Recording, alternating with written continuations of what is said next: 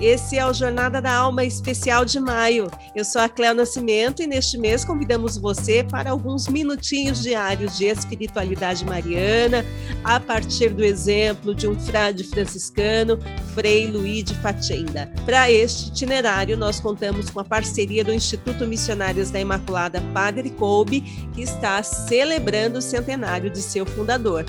Temos um novo tema a cada semana e uma missionária para nos acompanhar.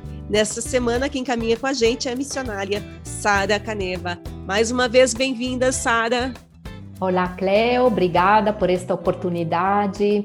E vamos continuando conhecendo e mergulhando é, nesta linda espiritualidade, neste belo exemplo é, que o Padre Luiz Facenda deixou para todos nós. E o nosso percurso começa agora, então você pode imaginar a sua estrada e nós estaremos nela com você. E para começar, quero te perguntar o seguinte, Sara. Padre Luiz de Fatenda era um homem de bastante humor. Eu mesma pude em alguns momentos, é, perceber isso quando ele esteve no Brasil. Embora muitas vezes enérgico, ele enxergava a realidade a partir de uma perspectiva de esperança. Como é que era este perfil, Sara? Tem algumas histórias para nos inspirar? Ele era verdadeiramente, Cleo, um homem de esperança e também de bom humor. Eu lembro também eh, alguns momentos assim nos quais ele brincava com as missionárias, assim, eh, brincadeiras eh, lindas, eh, mas era muito bonito ver como ele sempre procurava se superar, superar também a, a, dificuldade que, que a doença trazia para ele. Então, e também este olhar que sempre enxergava longe. Aqui eh, lembro também do, do escrito de Maximiliano Kolbe, não, que fala: meu olhar está sempre atraído por novos horizontes. É eu lembro muito, é, é lindo, é? Eu gosto eu muito. Sim, é, é, muito bonito isso que Maximiliano escreveu. E eu lembro muitas vezes o padre Luiz Facenda, eh, com o olhar dele, ir além das coisas até hum, nos acontecimentos, ele tentava sempre nos ajudar, ajudar todas nós missionárias a olhar além e dentro do acontecimento, para poder também dar uma resposta com o nosso carisma. Então, que aquilo que acontecia ao nosso redor não passasse assim, como quando a gente abre a sombrinha, cai água e não penetra. Não, que também eh, nós pudéssemos sentir aquilo que acontecia, a dor do, do mundo, é, a dor da, das pessoas que hum, se aproximavam de nós e, eh, porém, sempre levar uma, um olhar de esperança. Ele nos ajudava muito, Cleo, também com. Sempre foi um, é, uma pessoa que, que nos ajudou a viver a comunhão com a igreja.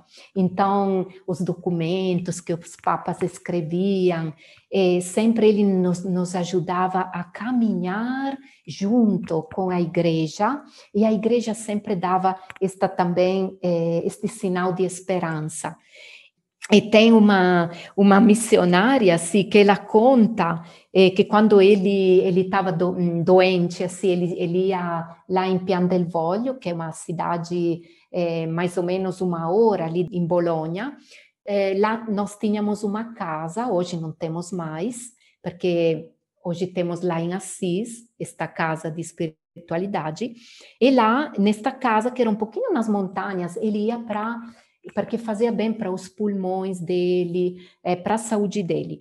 É, ela foi lá é, para conhecê-lo, ela tinha 22 anos, então ela lembra que, que ele era uma pessoa que brincava, e também quando viu pela primeira vez padre Luiz Facenda, ela lembra que ele olhou para ela com aquele olhar particular que ele tinha, mas eh, também que, que sabia olhar no profundo, mas não para julgar, mas para falar, olha, É, você precisa ser você, não precisa colocar uma máscara, ser assim diferente, mas eu te acolho assim como você é. é e ela lembra que é, ele hum, começou a brincar com as missionárias mais idosas que estavam ali e, e lembra deste humor que ele tinha, é, que ele é, sempre assim, este humorismo era, era algo também, Cleo, que ele, até no, nos volumes de orientação espiritual, ele sempre fala que uma missionária, ela tem que ter uma dose de humor, ela não pode andar com a cara triste, ela tem que rir de si mesma. Também quando se erra, ele falava, temos que rir, no sentido, falar, tá bom, errei, agora vou levantar e vou tentar de novo. Mas isso é muito bonito, esta, eh, esta esperança que ele tinha, este sentido de humor, ele tentou muito também passar para nós, é para viver a vida com mais leveza, saber enxergar também a vida de outra perspectiva, é, não só vendo as coisas negativas, mas também sabendo ver o bem que é como aquela floresta que cresce em silêncio, não só ver a árvore que cai, mas ver também todo o bem que também é realizado é dentro. Então, isso foi algo que eu trago também na minha formação como algo de muito precioso que hoje me ajuda também a olhar para tudo aquilo que estamos vivendo, também enxergar sinais de esperança, mesmo que às vezes seja difícil. E eu acho que é muito interessante falar isso, porque o humor também. É, e o humor a gente não fala daquele humor sarcástico que você isso. muitas vezes fere as pessoas, né? Mas de um humor não, sadio. Não que Isso. também te leva a ter esperança. Você olhar uma realidade e falar, tudo bem, não está do jeito que eu gosto agora, né? Que a gente está vivendo a pandemia, Isso. não posso te abraçar, mas eu posso tomar o meu café aqui de casa, você toma o seu café aí, e a gente finge que está se abraçando, que está fazendo Isso. um encontro, e assim a gente vai levando a é. vida. Então, é você tirar pitadas de esperança de situações que muitas vezes dependendo do seu ponto de vista, você vai falar, ah, não, não consigo tirar nada daqui. Mas sempre tem Isso. alguma coisa boa a se ver, não é, Sara? Isso mesmo, é uma criatividade que nasce próprio desta esperança verdadeira, como você falou, também este humorismo que não é ferir o outro, mas é levar a vida com um pouquinho mais de, de leveza, porque já às vezes ela já de por, si mesma é dura, aquilo que nós todos estamos vivendo. Então, isso, poder também é, extra, extrair é, o positivo, aquilo que pode me ajudar a viver também agora este momento que temos que ficar em casa, é. também de uma forma diferente. Vamos ouvir agora o depoimento de mais um voluntário do Instituto Missionários da Imaculada, Padre Colby.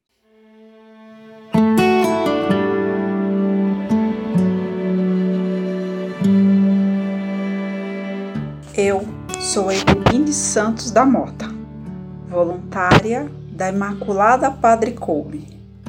Para mim, Padre Fatenda foi um homem escolhido por Deus para a realização de um projeto de amor pelo mundo.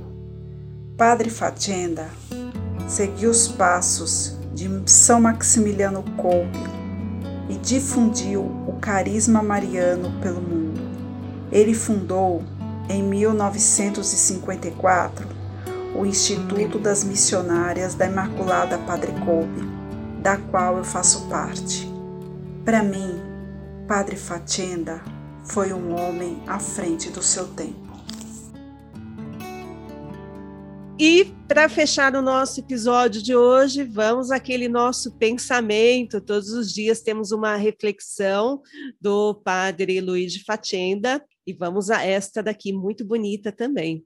Quem se consagra à Imaculada preocupa-se e sente a necessidade de fazer com que os outros participem da sua felicidade, de modo que também esses sejam atraídos por Maria.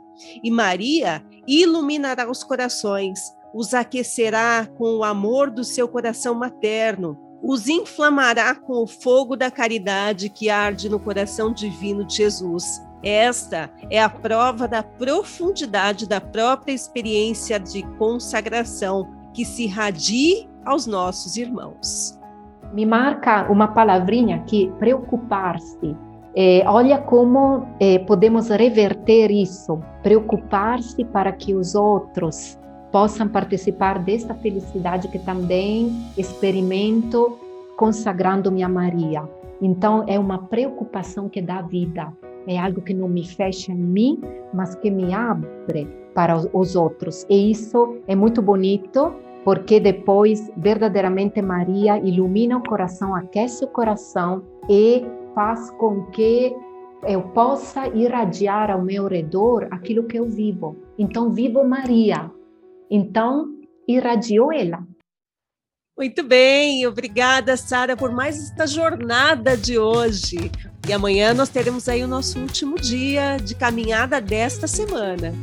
Obrigada, Cleo, e até amanhã com mais um passo mais um nesta passo. jornada.